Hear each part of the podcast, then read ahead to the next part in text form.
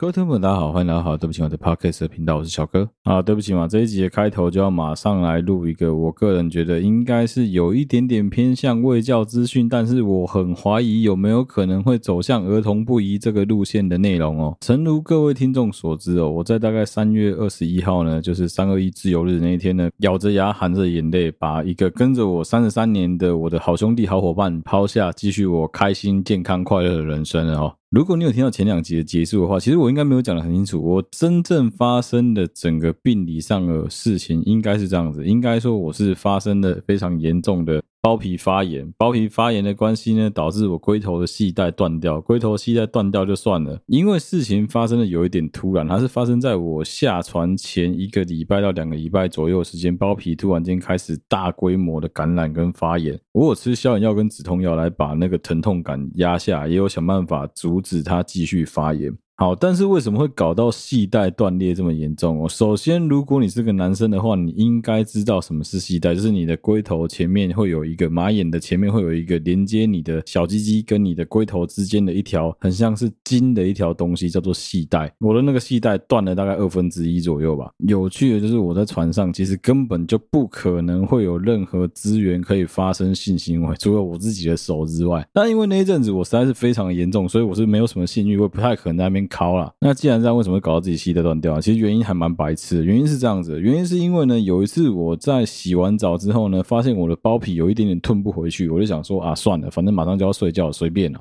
再加上说隔个两天，我记得就要准备靠巴旦岛了，所以是蛮忙的。那个时候真的是所有人都是处于一个比较紧绷的状态，就想说啊，要休假之前的最后一波认真了，所以大家工作上都蛮忙碌的，就是很理所当然，跟平常一样，洗完澡就直接睡了。好，问题来了。我的包皮是吞不回去的状态，简单说就很像你的麦克风的麦克风套没办法装回去的那种感觉。就因为这样子的关系，我就直接睡，我就不管了。因为我那时候心里面想的是啊，一般没有这么严重包茎的男生，不是也是直接就是半个龟头露出来直接睡觉吗？有什么差？应该没事吧？好，这个没事是讲给一般男生听的，我就绝对不能这样干了。为什么呢？因为其实一般人的包皮是能够保护住冠状沟跟保护住你的系带，但是因为我的包皮是吞不上去的状态，所以我的冠状沟跟我的系带是完全外露在外面的。我也没张，我也没注意太多，我就想说啊。反正穿内裤就直接睡了，大概在半夜两点多左右吧，我就突然间被一阵非常可怕的刺痛直接痛醒。我有感觉到我的小鸡鸡附近好像有一点点出血，但是我也没有多想象啊，应该有可能是被我刮破皮吧，我就没注意了。后来呢，我就想说哦，那再吞回去看看好了，怎么吞都吞不回去。我再用镜子稍微看一下，发现奇怪，我的系带怎么少了一段？其实我早就已经做好心理准备，回来台湾必须要把包皮割掉。当然没有想到是会这么严重。那时候我回来台湾第一件事情就冲去看泌尿科，但是因为那个时候我的包皮还处于一个有一点发炎的情况。其实你的皮肤有发炎是不能够割包皮，你必须要等到你的发炎完全治愈之后，才能够去做割包皮的这个动作。然后结果就这样子一拖二拖三拖四拖，就一直疯狂的吃药治疗，吃药治疗，吃药治疗，还拖过了。最屌的是什么？拖到我去巴厘岛度完蜜月回来哦。那个时候我跟这个泌尿科医生讨论过，说整个疗程应该怎么做比较好，因为毕竟我是有打算要去巴厘岛好好做人的。最后医生跟我讨论出来的方式，我觉得就真的很像是那种拳击手被，反正就最后一场比赛被盯到一个极致的这种感觉。那时候医生跟我讨论的结果是，其实我的皮肤还是有一点点发炎反应的，当然快好了。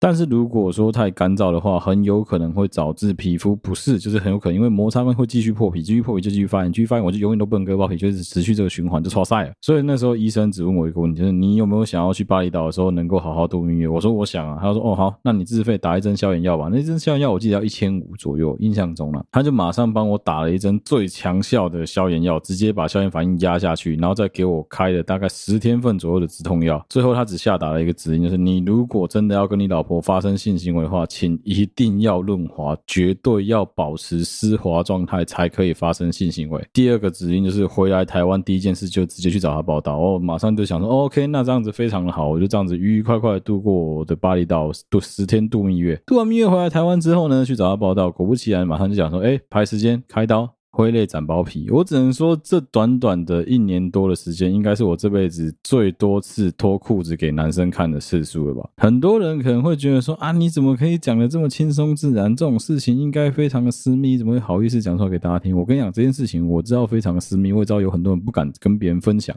但是在我看来，它就是我的身体的一个部分而已啊。受伤了本来就要治疗，发炎本来就要想办法把它弄好啊。哎，对，总之呢，不管怎么样，最后呢，我就是在前几天挥泪跟我的包皮说再见。由于我的包皮不是单纯的只有割掉而已，我还必须要做一件事情是系带重建。但是那个医生呢，院长在最后一刻才突然想到说啊，系带好像还没有做得很完整，看起来丑丑的。所以说吼，那个看医生吼，真的是要挑一下，不要去找那种太龟毛的医生。男生的小鸡鸡丑一点有什么关系啊？但是他妈谁要看啊？我可以感觉到都已经开完刀了，因为那个时候麻药开始陆续在退，我感觉得到有针在缝的感觉。我想说哦，那应该是快好了，无所谓，反正痛就痛这一下而已。过没多久，这一个开刀的医生突然间跟旁边的护士讲说：“你有没有觉得这个形状看起来好像不是很理想？”我心里面的想法是：你要不要听听看你现在说什么？你他妈对着一个男病人的小鸡鸡说他这个样子看长得不是很理想，你什么意思？我就因为他的这一句长得不是很理想，跟护士的点头，我他妈多挨了大概六刀到七刀左右，是已经麻药退掉的刀，痛到快死掉。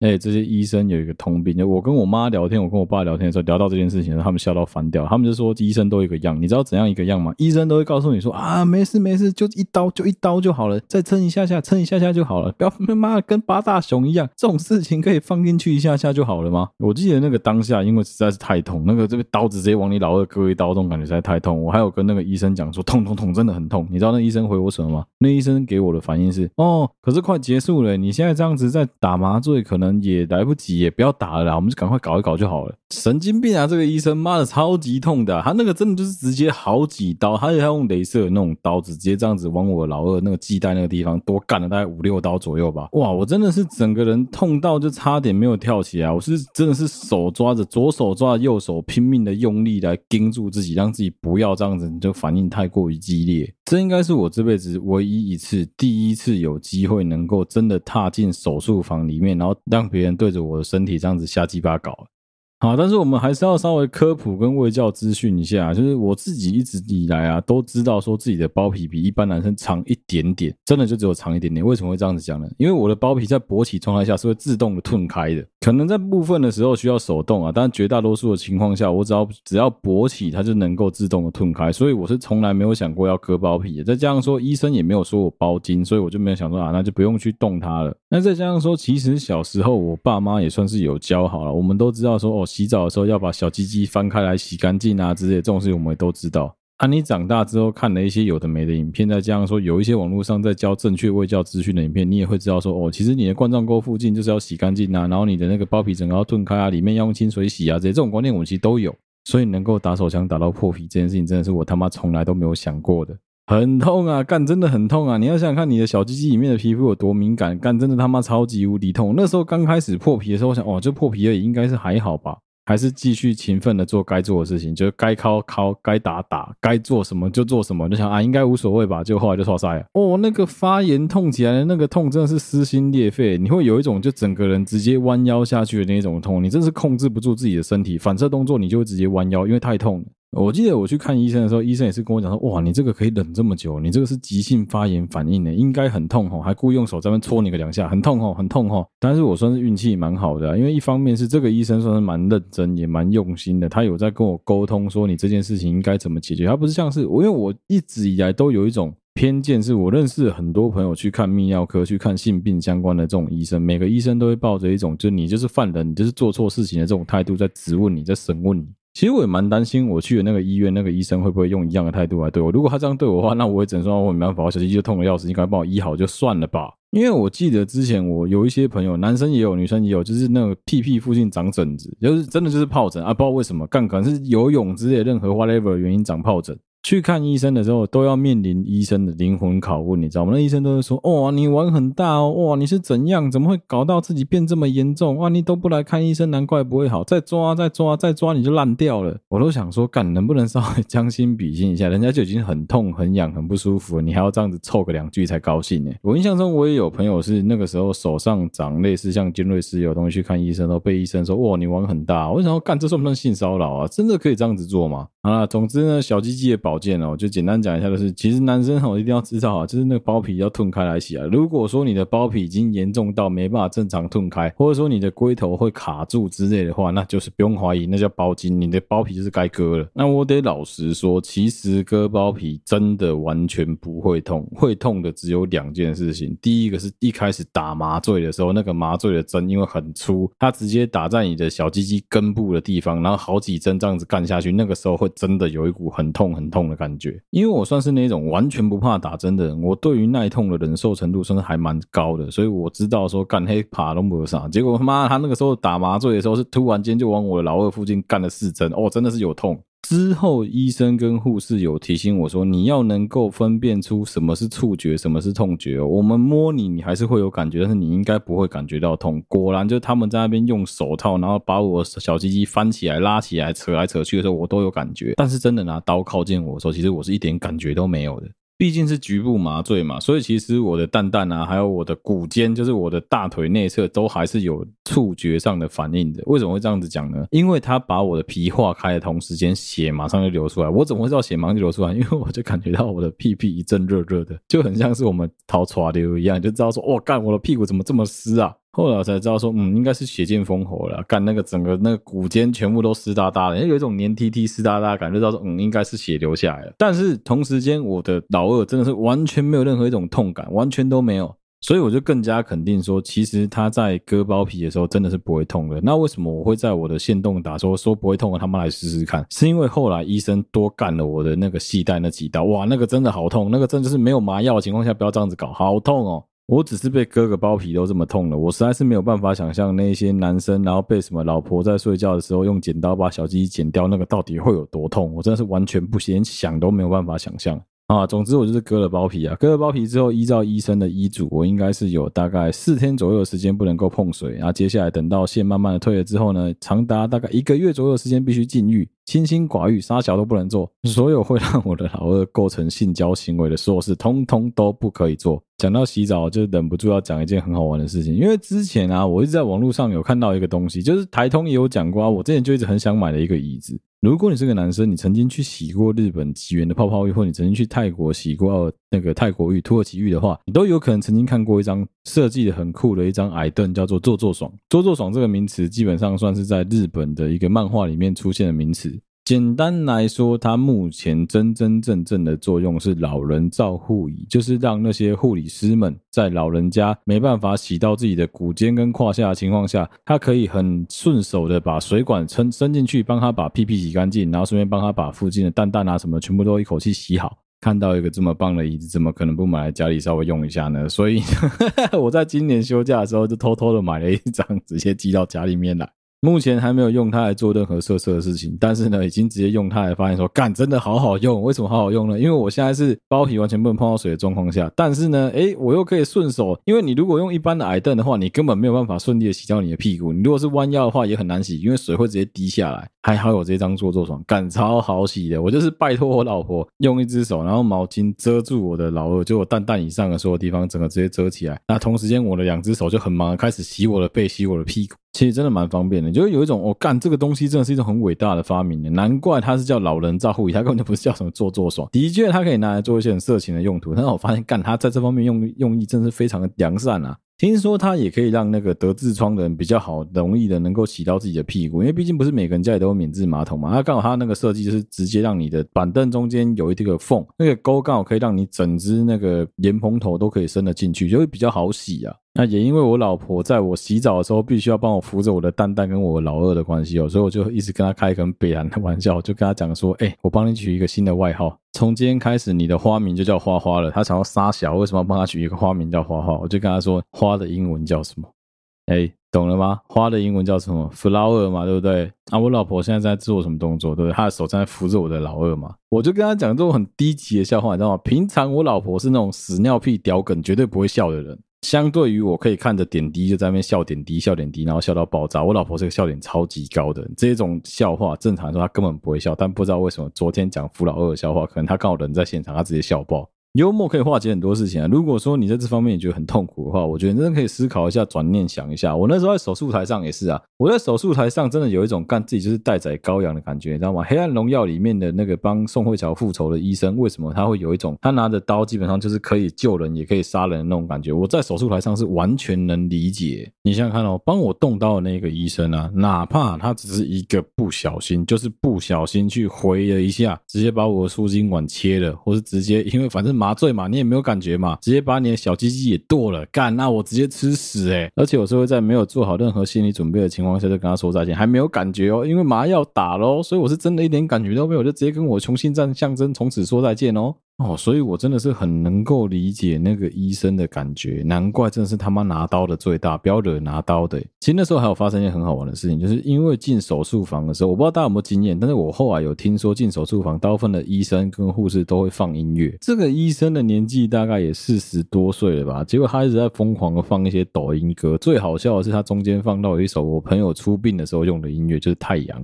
我心里面真的是有一种塞音啊巴嘞，干你一定要现在放这首歌吗？是要跟我的包皮说再见，还是打算跟我人说再见？我真他妈快吓死哎！而且他放到太阳的时候，刚好是那个最后面在做系带重建的时候，就是完全没有麻药的时候，所以我就是边听着那个你的太阳，你的太阳，然后我的老婆被这样干了一刀，干了一刀，干了一刀，哦，有够痛的哎！啊，今天这一集开头实在是太多老二了，我跟大家再次道歉，好，对不起嘛。接下来要进入今天这一集的主题哦。今天这一集的主题其实是要承上一集，继续接着往下讲。原本其实我是打算在一集以内把这两个主题讲完，但是没有想到，其实光是脱北者跟北漂这些人的故事，我就能够讲他妈快要一集左右。接下来这一集要接着往下讲的是，如果你选择在台北生活。又或者是你终于有一点点成就，终于有一点点钱之后，蛮多人现在在过的生活，就是所谓的精致穷。我先讲讲我自己的结论跟我自己的看法好了。我实在是不太能理解精致穷到底是哪来的名词，妈穷就穷，还他妈精致穷，神经病啊！因为我在跟我老婆讨论金志穷这个主题的时候，我老婆一开始跟我说，她觉得她自己也算是金志穷的一种。但是我跟她讲说，没有，我们两个现在没有金志穷，我们两个现在只有穷。自从我们他妈的房子贷下去之后，真的就只剩下穷而已，哪来的金志？先来看一看网络上普遍大家对于金志穷的定义到底是什么？其实金志穷这个名词啊，一开始是在讲说有一群人，他们不希望存了一堆钱之后到老了抱了一堆钱没有办法花，还买不起房子，所以就干脆过金志穷的生活，让自己保持及时行乐。我觉得这算是一个非常好的想法。可是问题是，我觉得一个蛮有道理的讲法是，我觉得这是一种在花大钱透支自己的未来。一开始我听到“精致穷”这个名词的时候，我自己的感觉是啊，不就是月光族吗？后来是向纠正我这一点，就是精致穷绝对会是月光族，但不是所有人因变成月光族的原因都是因为自己的生活很精致穷。谁是金志琼的极致代表呢？其实基本上，我觉得小金就算是啊，就是那种明明就没有什么钱，他妈一个月薪水才三万多块而已，每天去吃那种高级的料理，每个礼拜都一定要吃那种很屌的餐厅，开着一台不错的车子，然后还要妈去买单点的高尔夫球俱乐部的那种会员，然后还要去买那种什么马术俱乐部的会员，都是买单点的，就是这种人啊，你明明就没有那个卡层里面被假些烙沙油啊，我觉得就是在讲精致穷这一类型的人。之前我老婆我介绍给她认识小金这个人的时候，她只有一个反应，是为什么这个家伙可以这么能花钱？为什么他可以过这么好的生活？我就只跟他讲一句话，就你有去过他家吗？他到处在那边跟人家炫耀说什么，他叫戴森的吹风机、戴森的吸尘器。但是他家真的就只有戴森的吹风机跟戴森的吸尘器，其他东西他妈破的跟什么鬼一样。房子屋顶漏水也不修，然后整个房子的隔间是那种四十年前的隔间。他一直跟人家说什么他们家是工业风极简风，废话，当然工业极简。阿拉伯几边购买工业极简，他妈那个装包龙烙饼工那就叫工业风哦，青菜我陪公共诶，人家现在店面在做工业风，有专门在卖。给工业风用的整支喷成黑色的 PVC 管，你就会有一种干真的假的呀？他妈连这种东西都要特地搞成这样子哦，就连这种钱都好意思赚哦？你不要以为说什么这一些人过着非常非常好的日子，然后什么吃很好啊，然后开好车啊，然后住好房啊，就是他妈就是什么过得很好的日子？没有，我跟你讲，第一个房子是租的，第二个车可能是老妈给的。你看他每个礼拜参加一堆聚会，那都是去蹭的。你以为人家他有会员吗？并没有，好不好？就是找到网络上有很多免费的东西可以去蹭，就这样。样子就好像 show 自己过得很好，很多人就很奇怪啊。很多人自从看到网络上有一大群的消费型网红，喜欢在那边把自己弄得很厉害，威力、威力、威力这种类型的人时候，有没有就会有一些人开始羡慕说：“哦，我也好想要跟他们一样，我也好想要过这样子的生活。你看他每天都可以去什么游艇趴、什么趴、什么趴，哦，带名牌包什么的，好像永远生活都过得非常的好。”就会开始有一票的粉丝想要群起效尤，想要跟他们一样，想要跟他们过上一样的日子。我想要跟我的偶像开一样的车，我想要跟我偶像去一样的餐厅，我想要跟我偶像穿一样的鞋，用一样的包。好像那样子就是一个有身份、有地位的象征，但是你知道吗？其实有很多这一些东西啊，你要想想看哦，你的收入是多少，他的收入是多少？威力光是靠好小大家，他一个月月收入可能有二十几万、三十几万，甚至四十几万以上。当他的月收入等于是年年收入的时候，你在那边过苦日子的时候，人家他妈是爽着在混啊，他妈薪水是你的十二倍啊！你必须要砍等内都两个礼拜才能够去吃的那间餐厅，他可能他妈一眨眼，把就是一张卡刷下去，他妈请了五个人一起吃那间餐厅啊！关于生活品味跟生活美学这件事情，所有人的标准跟定义都不一样。对于我们一般的男生来说，真的就很简单。我不用买那些保养品，不用买那些化妆品，不用买那些名牌包，但我们把钱花在？我们把钱花在买车改装品跟你的电脑上面，其实是一样的道理啊。你今天一个月薪水只有四万多块，但那你去买了一台十几万的电脑。如果今天这一台电脑是因为你工作所需，你所必须要买，那那个是你的装备，那个是你的枪，那个是你的一部分，我觉得可以理解。但如果你今天买这个电脑，他妈只用了四年之后就说，哎，现在电竞笔电又出新的，我要换新的一台。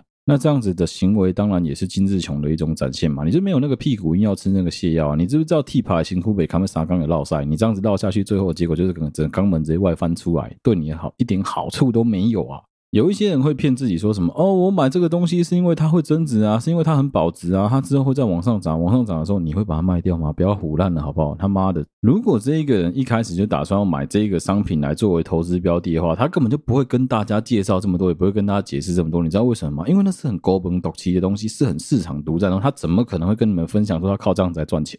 所以你各位女生啊，如果说你们的男朋友告诉你们说什么他买公仔是为了增值啊，那绝对都是在放屁啊！干，不要好小了，靠北买的就是为了爽，你就直接说你是为了爽，不要在那边唬烂什么他妈可以增值这种屁话。我家我买的那只公仔，对啊，没错啊，从四千八现在涨到八千八了，但我可能把它卖掉吗？不可能啊，因为它变更贵了，我怎么可能把它卖掉？如果当时我是买两只，我现在就会把它卖掉。但是很多人就会这样子啊，早知如此何必当初啊！啊，你那时候怎么不咬牙买两只的波及？你当初就没有想到会长成这样子，所以你也完全没有打算把它当成一个投资标的啊！所以不要再废话这种不可能的事情了。依照他们对于金志琼的定义，我觉得比较像是说，其实你的钱如果好好存下来，你是有办法能够贷款买房子的。但是因为种种的原因，你觉得哦，我现在就是不想买，我也买不起，反正我就是觉得买这个房子没价值。他宁可把他拿来贷款的房子的那一个钱拿来做其他所有的快乐分期来把它花费掉。其实老实说啊，你自己想哦，很多人买东西都是用分期嘛，什么零卡分期之类这些 APP 嘛。你用这些 APP 有没有错？我觉得没有错，因为这是用省钱的展现。但是问题来了，你用这些 APP 分期下去之后，你总共累积一个月要缴的费用，是不是其实已经快要可以缴一间可能四百万、五百万、六百万、七百万房子的房贷？如果是的话，你是不是应该要咬个牙，稍微让自己买栋房子可以居住，稍微让自己买房子来投资自己，我觉得这还是比较实际的事情啊。我自己觉得精致穷有一点点像是媒体跟很多商业巨子们搞出来的非常奸诈的名词。为什么会这样子讲？因为台湾人其实越来越常有讲一个什么东西叫做小确幸哦，什么能够用百元就吃到什么超级高 CP 值的什么冻饭啊，什么东西啊，什么面啊之类的，然后什么哦，这个套餐只要三百有找，干你娘！以前三百块可以吃多少东西？这就是物价通膨之后搞出来的东西，温水在煮你青蛙。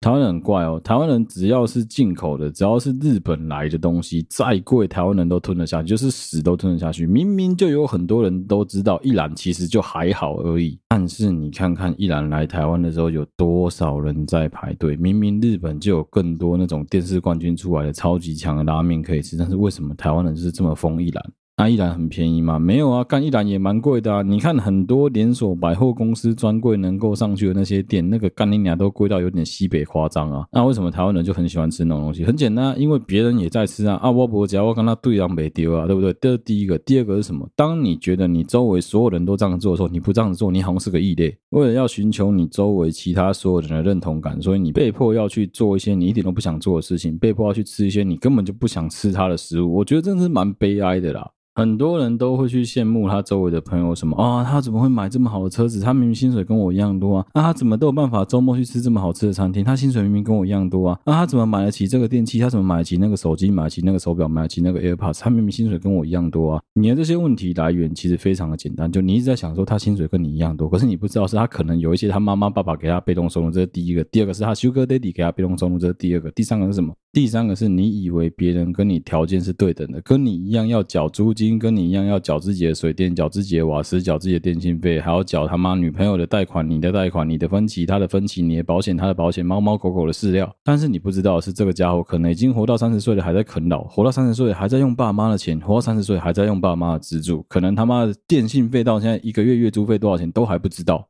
所以你为什么要去跟这种条件跟你差这么多的人在比？说什么谁的日子比较好过这种事情？为什么不能比是谁过得比较富有，谁过得比较快乐？有时候真的就是四个字啊，知足常乐。很多人就是因为很不知足，所以就搞自己好像干过得很不舒服一样。我们今天纯粹论饱足感来说，你觉得你点一百五十块的卤味，跟你去吃一千五百块的牛排，哪一个的饱饱足感会比较大？其实是一样的，应该是一样饱的。你吃再怎么多，你最多你的胃能够塞的容量都是一样的。那爽度呢？其实也差不多。那为什么你偏偏要去吃一个一千五百块的牛排？就因为你想拍照，你想打卡，你想炫耀，你想跟全世界的人 show off，说我现在过得超级好。但事实呢？事实是你为了吃这一千五百块的牛排，你要省吃俭用多久时间才能吃到这一千五百块的牛排？那个一百五十块的卤味，你可以吃十次，十次诶，你为什么要花钱去吃一千五百块的牛排，然后来换到这种他妈不到十分之一的快乐？其实有时候我也不太懂。另外就是有没有存款的这一件事情，对于他们这种过精致穷的人来说根本就不重要。很多有危机意识的人会知道说，我现在活到这个年纪就必须要存多少的钱，因为万一有紧急状况的时候，我才有钱能够去帮助我的家人、帮助我自己，或是帮助我周围的所有朋友。而当你正在这样子想的时候，你的这一些所谓过今日穷生活的朋友，他们的想法跟你是完全不同套路。他们的想法是什么？很简单，哎，我今天有什么问题哦？没事啊，我爸妈会帮我。哎，我今天有什么问题啊？没事啊，我跟谁谁借就好。小哥有钱啊，跟小哥借啊。你会被他们气死，但是没办法，就是干，人家就是过这种日子，他就是脸皮这么厚，他根本就无所谓啊。我也不知道这种人到底算不算是什么精致穷之类的这种这么好的讲法。我觉得就是纯粹就是月光族啊，你就是把你自己的钱全部花光光而已啊。啊，你至于说你过得有多好，或你过得有多不好，这完全是靠你自己的自由心证跟你自己的意志去控制的啊。我可以用一个什么别人市面上什么三折两折的价钱拿到一间独栋的 villa，然后在那边住超爽啊！可能一个晚上原本要交两三万块，但我可能只花三四千块就住到了。我觉得这是我的小确幸，我也喜欢跟别人 show off 说，干，你看我能够做到这么屌的 v i l a 这么屌的饭店啊，结果我只花了别人可能他妈十分之一、三分之一的价钱住到，我觉得这很爽。但对我来说，爽的本质不是因为我住到那间超屌的 v i l a 而是因为我用很便宜的价格住到这间 v i l a 升等商务舱啊，免费停车啊，能够住 VIP 的房间，也是一样的道理。干，我都是用他妈超便宜的价格，用很优惠的时候去想办法去抢，然后抢到这个东西之后再拿出来跟大家，你看超爽。那你说我没有比一般经济舱的人花比较多？有啊，我多大概二十趴而已，才多二十趴诶，你以为是多他妈两倍哦？没有，我才多二十趴，我就能够用到这个优惠啊，就是因为刚好被我抢到啊。所以，当很多人在那边讲说什么啊，你自己也很显摆的时候，其实你应该要思考是别人的显摆是怎么样的显摆。你有没有看到说别人的日子是怎么过的？对我来说，我在过的是我负担得起的日子。我知道我这样子过，我不会穷死；我知道我这样子过不会饿死；我知道我这样子过，我贷款照样付得出来，我歌照唱，舞照跳，我乐透照开，我根本就没有任何的影响。我不像某些人一样，二十八号就把钱花光了，三十号、三十一号还有二十九号不知道该怎么办，只能吃土，躲在家里面打电动，在那边咳咳笑。那些会想要抱着及时行乐、把握当下的心态的这种人啊，我觉得其实就很简单嘛。他们的道理就是他觉得说啊，反正我不一定有明天，我干嘛要这么认真啊？我不趁现在对自己好一点，以后我一定会后悔。我觉得这都没有错啊。那人生是你自己的，你高兴怎么做就怎么做，你高兴怎么过就怎么过。那你要在你这么年轻的时候就开始去预支、去透支你未来的所有的钱、所有的存款、所有的花费，我觉得是一件非常愚蠢的事情。我自己也不会想要这样子做，就很简单的一个道理嘛。他们就在过活在当下、莫问前程的这种日子啊。你就就是有一种干他。们为什么无法这样子过？然后你会很生气，你会觉得很沮丧，就是说干为什么他们可以过这么爽？为什么我要这么辛苦？倒吃甘蔗甜啊！相信我啦，再过个十年后，我再回过头来看这些乐色，你就知道说他妈到底谁是乳蛇，谁是温拿，真的就是这样子啊！我最讨厌的一群朋友，我最讨厌的一群以前曾经是同学的同学，在我大概大学那段时间，跟我大学刚毕业的时候，每个人靠着家里面都一副过得非常爽的样子，每天不是下午茶就是野餐，不是野餐就是下午茶，动不动就是他妈在那混来混去，也没看他们有几个人有什么认真跟正经工作的。有几个在大学毕业没有多久之后，就拿着家里面的资助，可能买了房子，可能结了婚，甚至是他妈创了业，全部都是靠家里在帮忙。开的店都是一些梦想店，做的工作都是一些梦想工作，都是别人觉得哇，你的生活好棒哦，你过得好理想哦，你完全在过 Pinterest 的生活诶，那种感觉就会让大家都很羡慕他们。啊，我们呢，干就是面试进公司开始上班啊，从实习生开始被操的跟狗一样，慢慢一阶一阶往上升啊，然后回来台湾的时候就谁都不认识你，就觉得一副好像哦干死跑船的，呸，就这种感觉啊。过个五年，过个十年，其实就有差别啊。以前的同学会，你去你会觉得很不好意思，觉得别人怎么好像都打扮得很光鲜亮丽，我们穿的跟阿跑一样。现在他妈的，我也不会想要再去他们同学会啊。为什么不想去？妈的，一群死穷鬼，去跟他们混在一起干什么？对啊，没错啊。我实习生的时候，薪水一个月一九零四七，一开始一八七八零，后来变一九零四七。对啊，很可怜啊，没错啊。干他的时候，人家可能靠家里面的零用钱，再加上自己在外面随便打工，随便算算，一个月都有三万块、四万块，过过超级爽的。人家那个三万块、四万块是实打实的，全部可以花光光，可能一个月有四万多块的零用钱。你告诉我他的生活会过得不好吗？肯定过得超好的啊！好啊，等到我当实习生之后，一个月突然变七万了，后来当三副，一个月十二万了。你说我薪水比他们低吗？没有啊，把他们压在地上摩擦。但是我很清楚，我这些钱是我自己真的很可怜、很辛苦，把肝整个卖给公司，把灵魂卖给公司才赚到的啊。所以我因为这样就觉得说，哈，我他妈超有钱，我他妈乱花吗？也没有啊。我周围有朋友是一赚到钱之后就直接诶一休假第一件事情直接订一张去埃及的机票，去埃及玩个二十天之后再回来台湾的，有没有这种人？有啊，当然有啊，也有直接去欧洲流浪、去美国流浪的，啊，就是把自己的薪水全部花光啊，多的是啊，去澳洲打工的不都是这一种人吗？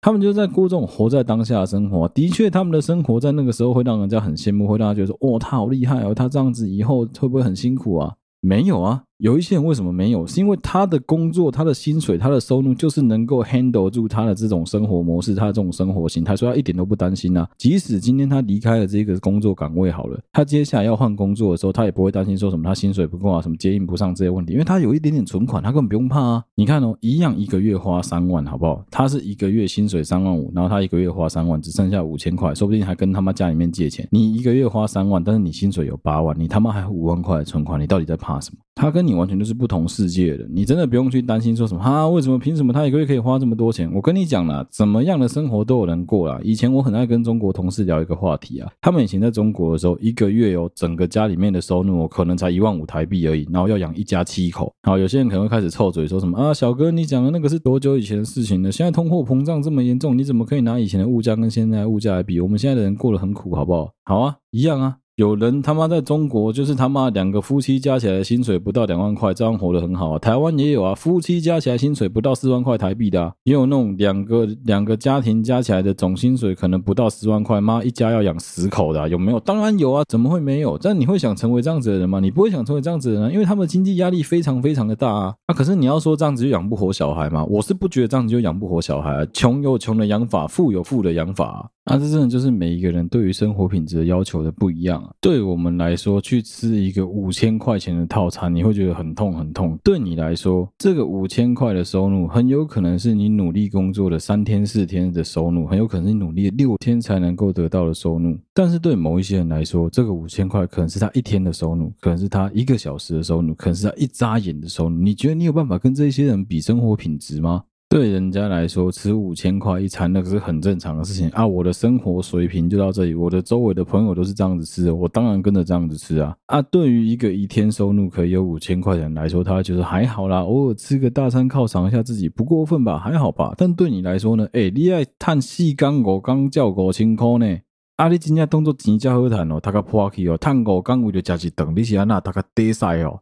为什么政府抽税是用趴数，而不是规定一个数字？就是因为他希望大家能够负担的税都要一样多啊。我跟你抽二十趴的税，跟我跟一个有钱人抽二十趴的税，你们都一样痛啊，一样是二十趴，但不会影响到你的生活啊。他一开始的利益其实是这样子，当然最后变得很扭曲啊，就是也没有那么单纯啊。你只是算说什么二十趴这样子，基本上会出大事啊。对有钱人来说，他的二十趴基本上你可能他妈赚一辈子都赚不到啊。那对你来说，拿你这二十趴，很有可能就是你今天的饭钱直接就没有了。所以那个资产的配置也是截然不同的。要拿你的钱跟有钱人的钱来做相比，那是蛮白痴的一件事情啊。很多人就是想要在年轻的时候过那种别人向往，好像自己很厉害、很梦寐以求的生活。但是你要知道的是，你现在在完全消费自己的未来，在透支自己的未来，你知道吗？总有一天这些东西会反噬回来你自己身上。一个最简单的例子就好了。如果说你是一个这么 show off，让别人都以为你的日子很好过的这一种人，哪一天你真的缺钱了，哪一天你真的需要别人资助你的时候，你有多少脸，你有办法拉下脸来跟别人开口？这是第一个。第二个是别人有多少几率会不借你钱？我就觉得阿里贵高家贺，你还要跟我借钱吗？不需要吧？你稍微把你那名牌包拿去卖一下，应该就有钱啊。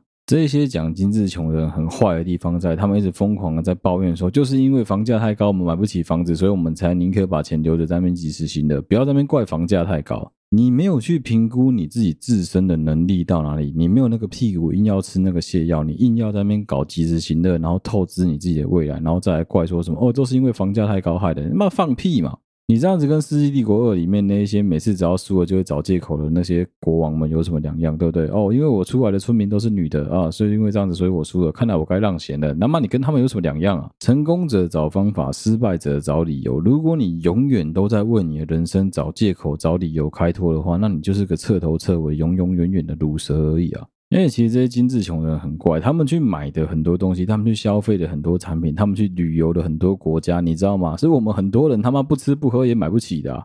因为这一类的人普遍处于一个从小就被家里面娇生惯养，他即使出了社会之后，很有可能都还是有家里面的帮忙，有家里面的资助，所以才可以过这么滋润。举个最简单的例子好了。小金，小金的车子是他妈妈贷款买给他的。小金的房子的头期款是他妈妈帮他出的，所以他在那边到处跟别人炫耀说什么他有能力能够买房子，他没有讲出来背后的东西是这些东西都是他妈妈辛辛苦苦去赚钱赚来的。穷就穷，不用在那边讲说自己是他妈的精致穷。我这听着觉得很奇怪，你知道吗？穷，对啊，没错啊，穷会有穷的很开心，跟天穷但很不开心这之间的差别，的确有。但你他妈穷，你还要在那边讲说什么？你穷还能够穷得很精致？到底什么叫精致穷？一开始我真的他妈完全看不懂。所以我才会跟我老婆开玩笑说，我们不是精致穷，我们只有穷，只是乖乖的当个穷人就好了，当个穷鬼不会怎么样，不要在那边他妈什么精致穷，精你妈志穷啊！其实一个东西去评估就知道你是不是一个在过这种精致穷生活的人。你稍微看一下你手边的这一杯饮料，是水吗？是咖啡吗？是红茶吗？是奶茶吗？还是 f o o Panda 的手摇杯呢？这一杯饮料的价值多少钱呢？是公司饮水机不用钱的水，再加上公司饮水机不用钱的茶水间里面不用钱的茶叶跟咖啡，还是你花钱去买了一杯一百多块的什么芝芝啊、果粒啊这一类的饮料呢？偶尔喝一杯饮料犒赏一下自己是很好，但是一杯饮料的价格跟一个便当一样贵，你还买得下去？我只能说你也是蛮厉害的。真的就是后果自行负责啊！你现在要过这样子的人生，你以后就不要再突然间什么可能家里面的人生病啊，你出车祸需要开刀的时候没有钱，你才在那边哀哀叫说你自己没有钱。其实我在爬文的时候发现 PPT 有一个很好玩的讨论，就是除了精致穷之外，那有没有寒酸富这种讲法？简单来说就是呢，诶，大家都说自己过得很精致穷嘛，那对于寒酸富的人来说是什么意思呢？寒酸富会不会就是他妈明明就家里面住在豪宅啊，开名车啊，可是他家具都用很烂？寿司只是很便宜的那种十块钱寿司，牛排只是夜市牛排，吃那种烂便当的次数基本上比连锁店还要多很多。只有在收到租金跟看到存款数字增加的时候，才会觉得很爽。这算不算一种寒酸富？当然是寒酸富啊！很多中南部老一辈的企业家跟残条啊的阿公们都是这样子过生活的。你看到有很多穿着吊嘎短裤，然后嚼着槟榔，穿着拖鞋走进银行那些阿伯们，是经理必须要亲自来欢迎他们的，因为平常都是经理必须要拉着业务去家里面陪笑，但是今天居然亲自大驾光临，肯定有什么大事情，是不是要把我们的银行的钱抽走了？人家那个才叫做格局，那个才叫做格调，不是说什么你跑去宾士，然后用全额贷贷款贷了一台宾士的 CLA 二五零，就好像你是他妈人生胜利组，你过得他妈比谁都还要屌。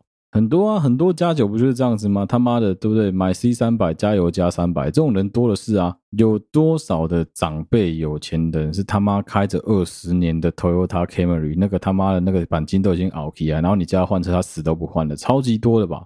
钱这种东西就是省出来的啊。你看，有很多的长辈，很多的企业家们，你网络上找新闻一大堆啊，你就讲一个人就好了，基努李维啊。干，你看基努李维平常他妈的多帅啊，对不对？捍卫任务里面的电影演的他妈多厉害啊！他平常是会坐地铁的，他妈在地铁里面跟个流浪汉一样，看起来根本一点都不像基努里维，就是这样子啊。很多你觉得很屌的明星，很多你觉得很屌的艺人，到头来最后他们是会返璞归真的啊。伊隆马斯克也是啊。伊隆马斯克之前就被他其中的前女友爆料说，他妈八天都吃花生酱。那身为一个世界首富等级的人，他妈的没有保全，没有任何的保镖，没有其他所有的安全措施，坐在坐住在一个价值台币一百二十万的那种破房子里面。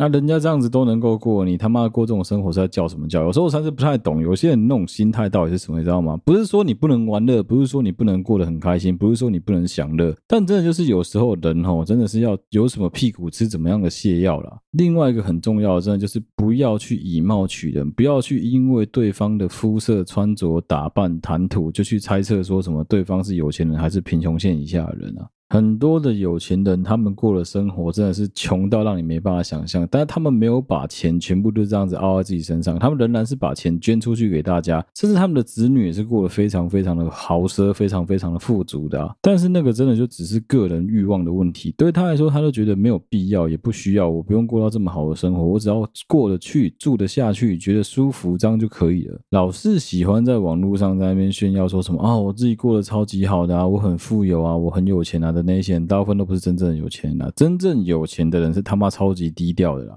你无聊可以去找一篇文章来看啊，你可以看一下，有一篇文章叫“世界富豪都开怎么样的车”，你去看一下，除了杜拜、阿布达比那些石油王八蛋们之外，你去看巴菲特开什么车，你去看一下 Volvo 的共同创办人开什么车，去看 IKEA 的创办人开什么车，讲说什么穿着打扮啊，整个人的外表寒酸不寒酸啊？我跟你讲，那种东西都是完全看个人需求的。有些人觉得这样子穿很寒酸，有些人觉得根本就无所谓啊。生活是自己在过的，衣服的穿着是可以有品味，但是一样不用很贵，这是绝对做得到的事情啊。